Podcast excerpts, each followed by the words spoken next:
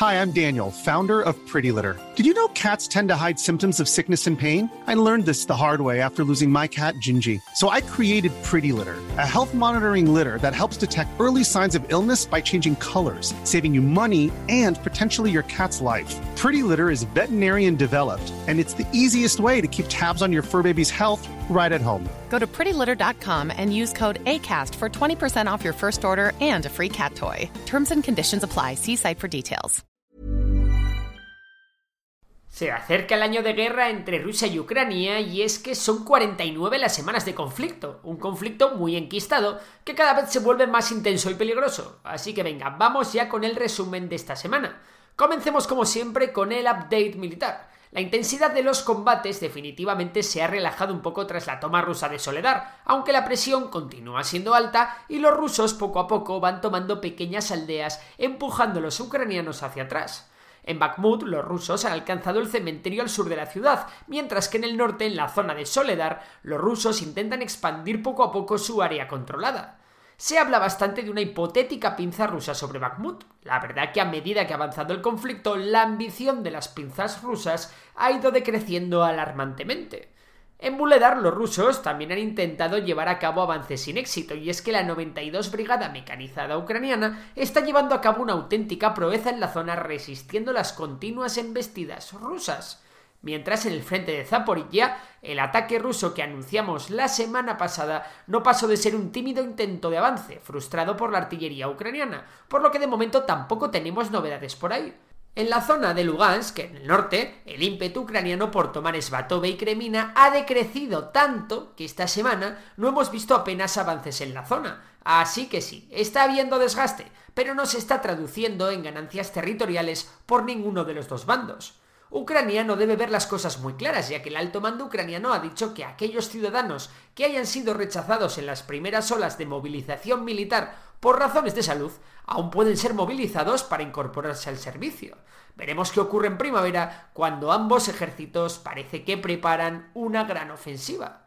Otro dato importante, enero ha sido el primer mes desde agosto en el que Ucrania ha perdido más terreno del que ha ganado. A Ucrania aún le queda por recuperar el 16,55% de su propio territorio, o un 10,20% si tomamos como referencia las fronteras que quedaron trazadas tras la intervención rusa de 2014. Cambiamos de tercio. De todos los tanques occidentales comprometidos para Ucrania, que se cifran en cerca de 320, solo se enviarán entre 120 y 140 en la primera oleada. El resto se irán entregando más tarde. De momento, la coalición de tanques está formada por 12 países, entre los que no figura Grecia, que cuenta con 353 Leopard 2 y unos 350 Leopard 1. La excusa que han dado los griegos es que los necesitan por culpa de la amenaza que supone Turquía para ellos. Por su parte, el gigante de la defensa alemana y fabricante de los Leopard, Rheinmetall, ha dicho que la empresa está lista para producir anualmente 240.000 cartuchos de munición para sus tanques, más de lo que necesita el mundo entero según palabras de la propia empresa.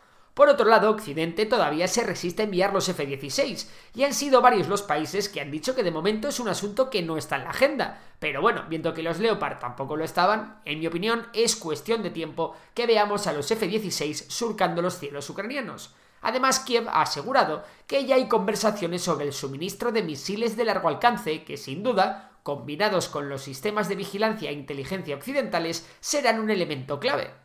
La Unión Europea también ha anunciado que entrenará 15.000 soldados ucranianos más en el manejo de los sistemas y armas occidentales, lo que hace un total de 30.000 soldados entrenados por Europa desde que comenzara la guerra. Por cierto, Boris Johnson ha hablado.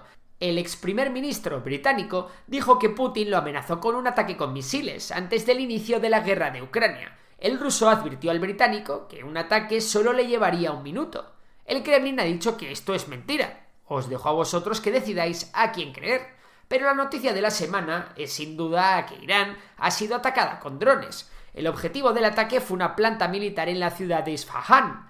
Fuentes del gobierno de Estados Unidos han dicho que el ataque ha sido obra de Israel. El tema se puede tomar como un aviso a navegantes, ya que en la misma provincia se encuentran unas instalaciones nucleares en las que Irán enriquece uranio.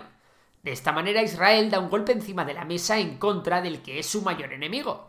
El ataque se puede interpretar de varias maneras. En primer lugar, como he dicho, ambos países son enemigos íntimos. Hay quien ha interpretado el ataque como un aviso a Irán para que deje de exportar sus drones a Ucrania, ya que el objetivo del ataque parece haber sido una fábrica de drones Sadet.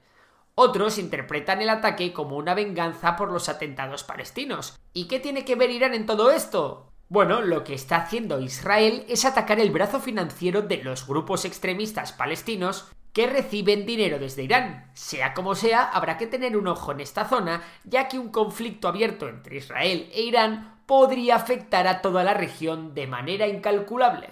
Y bueno, esto ha sido todo por esta semana. Si te ha gustado el vídeo ya sabes que puedes darle a like, suscribirte y si te gusta la economía seguir a Memorias de Tiburón, donde hago un resumen semanal con las noticias más importantes sobre economía e inversión. Por lo demás nada, un saludo y hasta la próxima.